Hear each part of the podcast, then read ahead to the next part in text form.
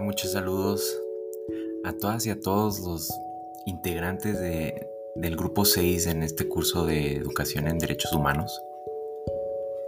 Eh, esta es una plataforma que yo he utilizado en los últimos años para divulgación del conocimiento antropológico, pero me pareció un buen espacio para poder compartir con ustedes las múltiples lecturas que que van a tener que realizar en esta cuarta semana, aunque en realidad es la semana 3 del curso.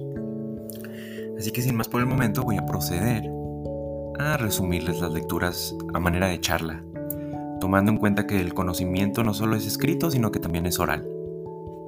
Les deseo una buena semana y no duden en acercarse a mí mediante la plataforma para cualquier duda. Saludos.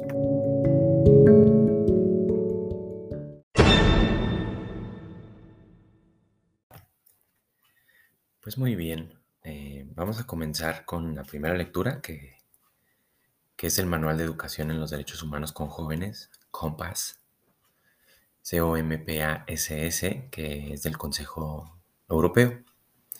En este caso, consultamos las páginas 19, 16 a 29, o mejor dicho, 16 a 45, en realidad son dos capítulos, ¿no?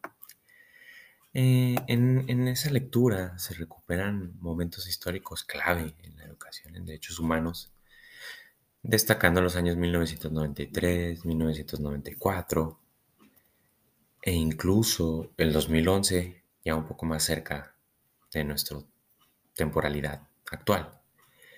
en general, pues se busca una construcción de una cultura universal de los derechos humanos pues con el fin de promover paz, democracia y orden social. Yo creo que esas son cosas en las que todos estaríamos de acuerdo, en especial ustedes que están aquí. Eh, a través del texto se, se abordan distintas definiciones de la educación en derechos humanos, aunque parece haber un hilo común que es la dignidad y la promoción del respeto. Pero también se abordan algunas diferencias, como por ejemplo el hecho de que ciertas instituciones o ciertas agrupaciones promuevan más el aprendizaje en derechos humanos en oposición a, la educación en derechos humanos. También en el texto se hace un hincapié o un recuento de varias violaciones constantes e históricas ah, de los derechos humanos dentro y fuera de nuestros contextos o el contexto desde donde ellos lo escriben. Muchas de estas propuestas, pues, van en concordancia con la historia de Occidente en el sentido que vienen de Europa, ¿no? Por ejemplo, el Centro Europeo Wergerland en Noruega o la Unión Europea. Y ellos exponen que trabajar con la educación en derechos humanos implica trabajar con las juventudes. Porque, pues, parecería obvio, ¿no? En el sentido de que son jóvenes y es una buena forma de evitar la violación de los derechos humanos mediante la educación, trabajando con, esas con, con ese sector poblacional, por decirlo de cierta forma, porque también históricamente este sector pues ha sido maltratado en Europa y en Latinoamérica por figuras del poder, usualmente hombres. Em, pues la intención general, como yo mencionaba, este respeto a la dignidad y a través de la educación, es buscar una cultura de los derechos humanos, ¿sí? En este sentido, yo les recomiendo que revisen la página 29 porque ahí viene muy en concreto a qué se refieren ellos. Usualmente en la antropología y en la sociología, una buena forma de entender lo que es cultura, que en realidad es todo, es el contenido de la sociedad, es decir, el contenido de las relaciones sociales, el significado de las relaciones sociales. Eso es la cultura. En ese sentido, una educación en los derechos humanos aspira a ser integral y holística porque quiere tocar todos los aspectos de nuestra realidad. Mm, hay que recalcar que, pues justamente esto es lo que busca el manual Compass, que es una, mm, una propuesta de educación para desarrollar habilidades, a lo que ellos llaman habilidades y actitudes, mm, distintas formas de aprendizaje, ellos definen distintas formas de aprendizaje, por ejemplo, el aprendizaje cooperativo, experiencial, y pues la promoción de la participación. Para mí es un poco controvertible esto porque creo que puede ser redundante hablar de un aprendizaje cooperativo, ya que todo aprendizaje es cooperativo, toda existencia implica al otro. Eh, mucho de, de, este manual se basa en el trabajo de Kolb, que fue hecho en 1984, y tiene una suerte de ciclo de aprendizaje experiencial. Se comienza desde la experiencia, se sigue una reflexión y una aplicación y se culmina con una generalización. A la fase 4 de este ciclo, correspondiente a la aplicación de conocimientos, me parece la más pertinente y me recuerda mucho a algunas de mis primeras aproximaciones más significativas a los derechos humanos alrededor de la época del 2008-2009, cuando trabajé de cerca con defensoras de derechos humanos, que en este caso eran hermanas del Sagrado Corazón, y nos enseñaban una suerte de, de pedagogía de la liberación aplicada en ciertos contextos violentos de la ciudad de San Luis Potosí, también trabajando con juventudes. Porque últimamente lo que uno busca es la aplicación de esto. No se puede solo quedar en el diálogo. En ese sentido, yo quiero pasar al texto de Magenzo llamado La educación en derechos humanos, reflexiones y retos para enfrentar un nuevo siglo. Porque a mí me hizo un poco de ruido mmm, que el manual fuera hecho en Europa, ya que siempre de ahí vienen las cosas eh, en el canon occidental, por decirlo de cierta forma. Pero yo creo que Magenzo aterriza esto en Latinoamérica y retoma esta crítica que yo hago. Mm, él hace un planteamiento desde lo que él conoce como una crisis de situación, que es propia del siglo, de finales del siglo XX. Hay que tomar en cuenta que, que este es un texto de finales del siglo XX. Y entonces él aborda distintos tipos de crisis. El crisis de identidad, que en un principio me pareció una crisis de identidad descontextualizada, aunque él después la, aterriza muy bien que en realidad en muchos casos son crisis urbanas, eh, una crisis de fe, una crisis de valores, una crisis de conocimientos. Y él pide luchar contra estas crisis y luchar contra el olvido histórico, porque hay que recuperar la historia de nuestros países. Mm, si ustedes se ponen a pensar, toda crisis democrática conlleva un resurgimiento de visiones totalitarias, populistas y fascistas del mundo y ahí también Europa tiene que voltearse a ver a sí misma, mm, ya que esto está muy latente en países como España, Italia y Alemania. Mm, como dato curioso, la que era la nieta de Mussolini acaba de ganar elecciones recientemente, aunque bueno, no, no se le puede culpar a ella por las acciones de su abuelo, pero más allá de ella, en verdad que todas las crisis que estos modelos políticos y económicos han traído van de la mano con el resurgimiento de estas perspectivas. es atinado por parte de Magenzo el señalar el reto de la difusión de esto, de esta educación ante una, ante las masas, ante una población creciente, ¿sí? Y no hay que perder de vista que los derechos humanos son transversales.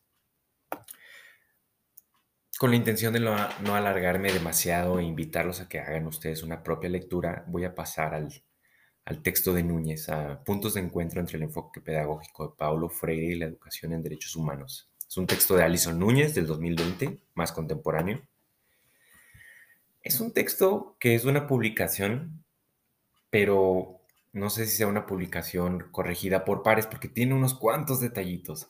Pero más allá de esos detalles que son principalmente de redacción, es un texto interesante por muchas razones. La manera en la que yo se los recomendaría es porque resume una exposición de la educación en derechos humanos y también resume el pensamiento de Freire. Y finalmente, en un tercer momento del texto, los pone en diálogo y ella encuentra varias similitudes. Em, ella encuentra los puntos de coincidencia particularmente en lo que es la esencia de la educación y el hecho educativo. Ella dice que ahí hay este, pues un punto en común, retoma mucho a Magenzo, a la misma Rodino que vimos con anterioridad, y, ella propone una crítica, un pensamiento crítico para el cambio por medio del diálogo o la interlocución. y yo estaría muy de acuerdo con ella. También recupera mucho de la trayectoria histórica de la educación en derechos humanos, recupera fechas, lugares, instituciones clave, que usualmente son europeos, pero no necesariamente. Y para ella, los de derechos humanos, la educación de derechos humanos busca reconocer al sujeto de derecho, mientras que Freire busca reconocer al sujeto cognoscente. Los verdaderos interlocutores del cambio social van a ser las personas críticas. Quiero que tengan en mente los siguientes textos que ella retoma de Paulo Freire. La pedagogía del oprimido, la pedagogía de la autonomía, la pedagogía de la esperanza, y la educación como práctica de la libertad. Esos son cuatro textos que yo quiero que ustedes tomen en cuenta en su quehacer. Y aunque no sea ahorita, ojalá más adelante los puedan ir revisando. Y me permito agregar un último libro que no es de Freire y que se llama Los Condenados de la Tierra de Franz Fanon. Es un texto que al menos a mí me, me movió mucho y me hizo ver el mundo de una forma diferente en adelante. Ya para concluir, yo sé que las otras, yo sé que ya es relativamente bastante material de lectura, pero quiero que no pierdan de vista las lecturas complementarias, porque yo considero que les van a servir a ustedes en un futuro. quiero que lo tengan consciente como un material de apoyo. No solo la Declaración de las Naciones Unidas sobre Educación y Formación en Derechos Humanos, que también es muy importante tenerla como un documento base, porque es un punto de partida em, para ustedes, quiero que también reflexionen o se tomen el tiempo de revisar el texto de Achkar, por un lado, y el texto de Spinel. El texto de Achkar también ofrece un gran resumen que me gusta mucho, incluso más que el de Núñez, respecto al pensamiento de Freire. Pero no solo eso, ella habla de una realidad muy conflictiva en Venezuela y habla de una aproximación real a la transformación de la aplicación de los derechos humanos. Lo mismo pasa con Spinel. Él ahonda en la discusión de la pedagogía crítica, pero hace una reflexión general desde una realidad colombiana, trabajando con juventudes, desde entrevistas, desde proyectos, ambas lecturas, proyectos concretos generados en América Latina que han buscado aterrizar la discusión, que es lo que yo creo que ustedes están buscando en muchos de sus casos. Me encantaría su retroalimentación y les pido de corazón que participen en el foro.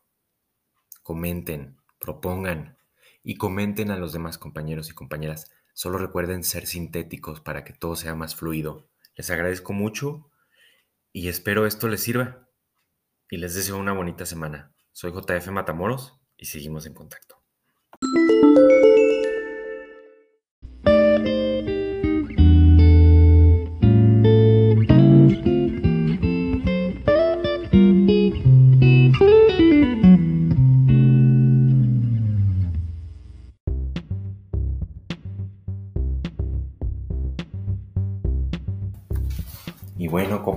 Compañeras del curso en Educación en Derechos Humanos, el grupo 6, me despido de ustedes, les agradezco su atención. Lo que yo quise hacer en este breve audio fue hacerles un recuento de las lecturas desde mi perspectiva, no lo olviden. Todo esto está plagado de un posicionamiento particular. Seguramente ustedes tendrán su propia perspectiva, la cual es muy respetable y la cual me interesa mucho escuchar en el foro. Seguimos en contacto Muchas gracias.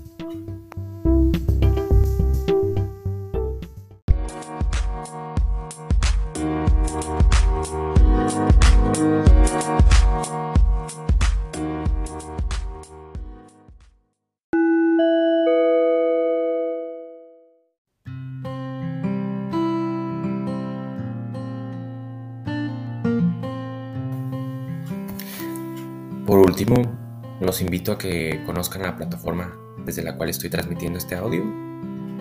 Está dedicada a temas de ciencias sociales. También es una herramienta que uso en un curso sobre antropología del cuerpo y la salud.